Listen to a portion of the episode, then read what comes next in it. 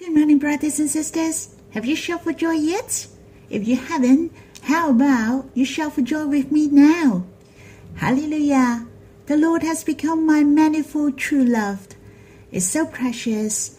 He is the bridegroom, and we are the bride. And the beginning of His work, this love has already hidden in the Lord's heart.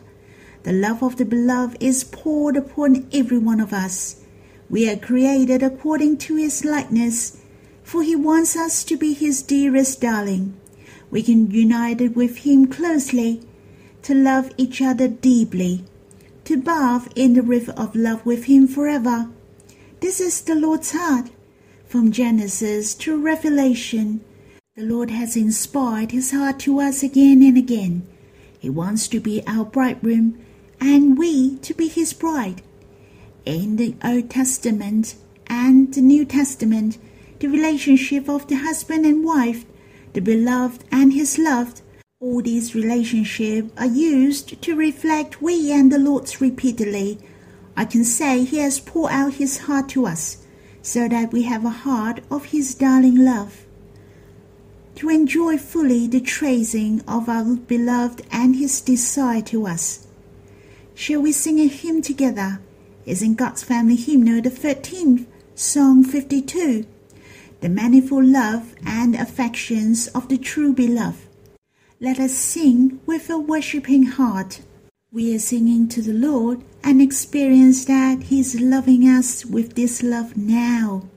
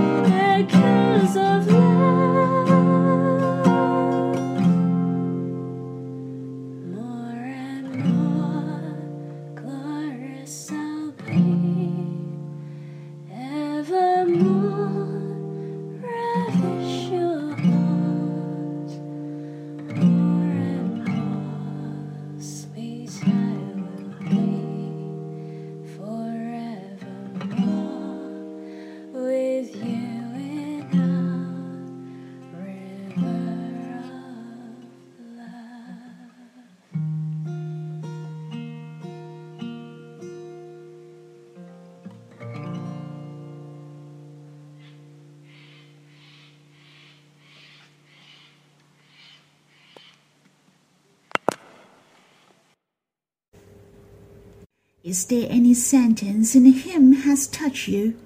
For me, I was touched by the fourth sentence. Without me, there seemed a void. My heart felt so treasurable that the Lord can't do without me. If He goes without me, He is not satisfied. Seems there is something missing in His heart. Do you remember how Eve was made by God? Eve represent you and me, represent the church. It is referred to the spouse of the Lord, his wife. In fact, the bone was taken from Adam's rib. Then Eve was made. Adam said, This at last is bone of my bones and flesh of my flesh. Adam stands for the Lord.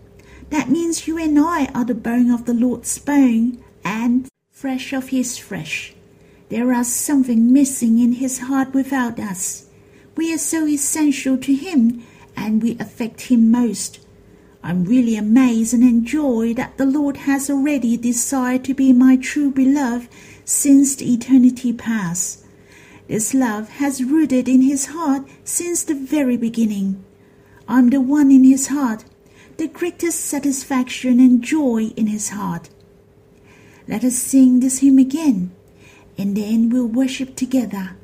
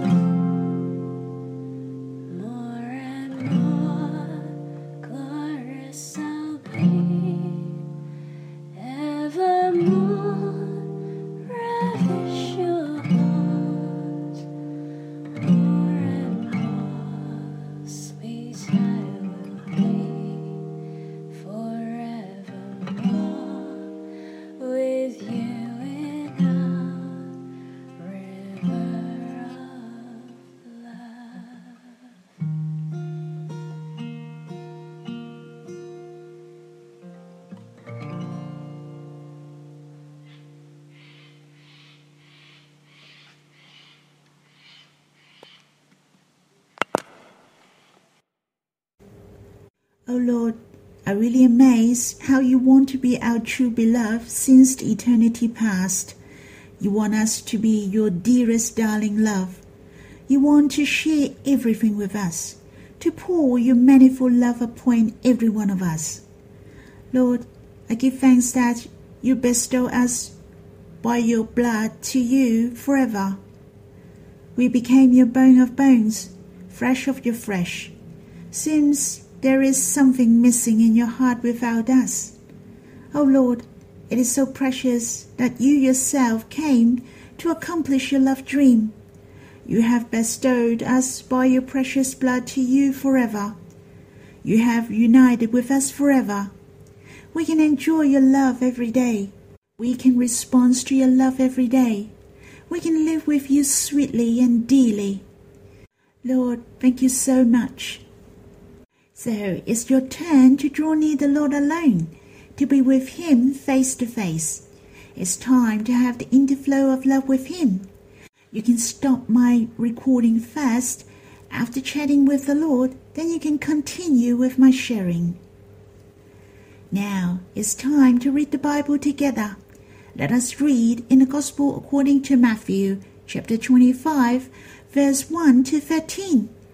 This is the parable of the ten virgins. The Lord Jesus shared this parable was also related to his second coming. We have read the Lord spoken of the two parables for the last few times. He reminded us to stay awake, and the parable of the ten virgins in the Gospel according to Matthew chapter 25 reminded us to stay alert as well. The Lord has used different characters, different person, or different situation to express that what shall we do to wait for his coming? This parable mentioned there were ten virgins. They took their lamps to meet the bridegroom himself. The bridegroom is referred to the Lord. The New Testament has mentioned several times that the Lord is the bridegroom. For example, in Revelation chapter 19, the Lamb is the Christ as well, will marry his bride, who is the church. Hence, these verses here talk about the Lord is coming, how we can prepare ourselves just like the wise virgins to meet the Lord's coming. Let us read these verses in the Gospel according to Matthew chapter 25, verse 1 to 13. We will read it to the Lord, so we have a target to read to and we shall experience the Lord is with us. He is loving us, and He is drawing near to us. Then the kingdom of heaven will be like ten virgins who took their lamps and went to meet the bridegroom. Five of them were foolish, and five were wise. For when the foolish took their lamps, they took no oil with them, but the wise took fast of oil with their lamps. As the bridegroom was delayed, they all became drowsy and slept. But at midnight there was a cry, Here's the bridegroom, come out and meet him. Then all those virgins rose and trimmed their lamps. And the foolish said to the wise, Give us some of your oil, for our lamps are going out. But the wise answered, saying, since there will not be enough for us and for you, go rather to the dealers and buy for yourselves. And while they were going to buy, the bridegroom came, and those who were ready went in with him to the marriage feast, and the door was shut. Afterward the other virgins came also, saying, Lord, Lord, open to us. But he answered, Truly, I say to you, I do not know you. Watch, therefore, for you know neither the day nor the hour. The marriage customs took place here was in Palestine. Before the bridegroom came to take the bride, he walked around the whole village with his families, his best friends, to receive the blessings from the people. Some may take a longer time, or even until midnight, in order they can reach the house of the bride. Normal speaking, the bridesmaids in the bride's home Whom are the virgins here? They shall have the lamps at night time to light up the way for the bridegroom, so that the bridegroom can come and take the bride. Hence, the Lord has shared the parable of the ten virgins. There were five wise virgins among the ten, and the other five were foolish. It was not talking about their intelligence quotient, which is the IQ. The Lord was referred the wise virgins have the lamps and prepared oil as well. The Lord described them as the wise virgins, and the other five have the lamp but they didn't have enough oil. They were foolish not because of they were poor educated, underqualified, or low intelligence quotient, but they didn't well prepare. When the bridegroom came, they went to buy the oil, so they had failed to meet the bridegroom and could recline at table with him. What a pity! How do you find when you read these verses? Is there any verse you really like or enjoy? I really enjoy when I read the first verse. The Lord Himself shares this parable. He mentioned the bridegroom, whom is He Himself. I believe the Lord was deeply impressed when He mentioned about the bridegroom. He wanted to marry the church as His wife. He wanted to become the bridegroom before the ages began is so precious that the Lord has many names, many identities, that we can see how glorious He is. In the Gospel according to John chapter 1 mentioned, in the beginning was the Word. The Lord was the Word. He was also God. The Word was God. As you can see, the Word became the flesh. He was the Lamb of God, but in the Gospel according to John chapter 3, John the Baptist bore witness. The one who has the bride is the bridegroom. He has pointed the most precious identity of the Lord. He is the bridegroom of the universe. He is the bridegroom of the church. He is the beloved of you and me. The Lord loved to have this identity. I believe when he shared this parable, he might share it with a smiling face. I thought the Lord must be very happy. He was so willing to pay the highest price in order to gain us. How he longed to be united with us forever, to be our bridegroom. Just as I enjoyed Lord to be my beloved, I chose to him the manifold love and affections of the true beloved for worshipping, to stay longer and enjoy this truth deeper. It also reminds me to stay awake. I shall be a wise virgin. Though it's dark, I have to prepare myself, just like the lamb with the oil. Hence I can shine along and be enlightened. The wise virgins and the foolish virgins, they all slept. The difference is the wise virgin have their lamp be lighted up with the oil, but the lamp stands for my spirit. My spirit need the provision of the Holy Spirit. Therefore the oil here refer as the Holy Spirit. I shall draw near the Lord always to enjoy and to experience Him, to be filled with the Holy Spirit. And I know if I have to experience and enjoy the Spirit, I have to have an obedient heart, to listen to His words and pray to Him. God will give the Holy Spirit to those who ask Him. When I read the parable of the ten virgins, I understood more the real keeping alert has to be well prepared. To be well prepared means to be prepared for the will of the coming days, to be prepared for the things which will happen in the future. I know the Lord is coming soon, and the church will be accomplished, and the disaster will come into the world. I shall get myself ready for the things to come in the future. I will accomplish the will of the Lord and to be in one heart with Him. I also think of another parable spoken by the Lord. That was the wise man who built a house and laid the foundation on the rock, which meant we have to rely on Him, to trust in Him, and to build a firm foundation on Him, to draw near the Lord, and just like the wise virgins, may the Lord bless us so that we can be the wise man in this generation, to stay alert and wait for our beloved to come, to gain the personal praising from the Lord. May the Lord bless us. Lastly, shall we worship together? Lord, how precious you are the bridegroom. You already love us with a beloved heart from the very beginning. You are so happy to give us your all in order to gain us, and we can be your dearest darling. O oh Lord, I'm amazed and treasure once again your heart to us. Lord, may you keep us in the last phrase of the end of age.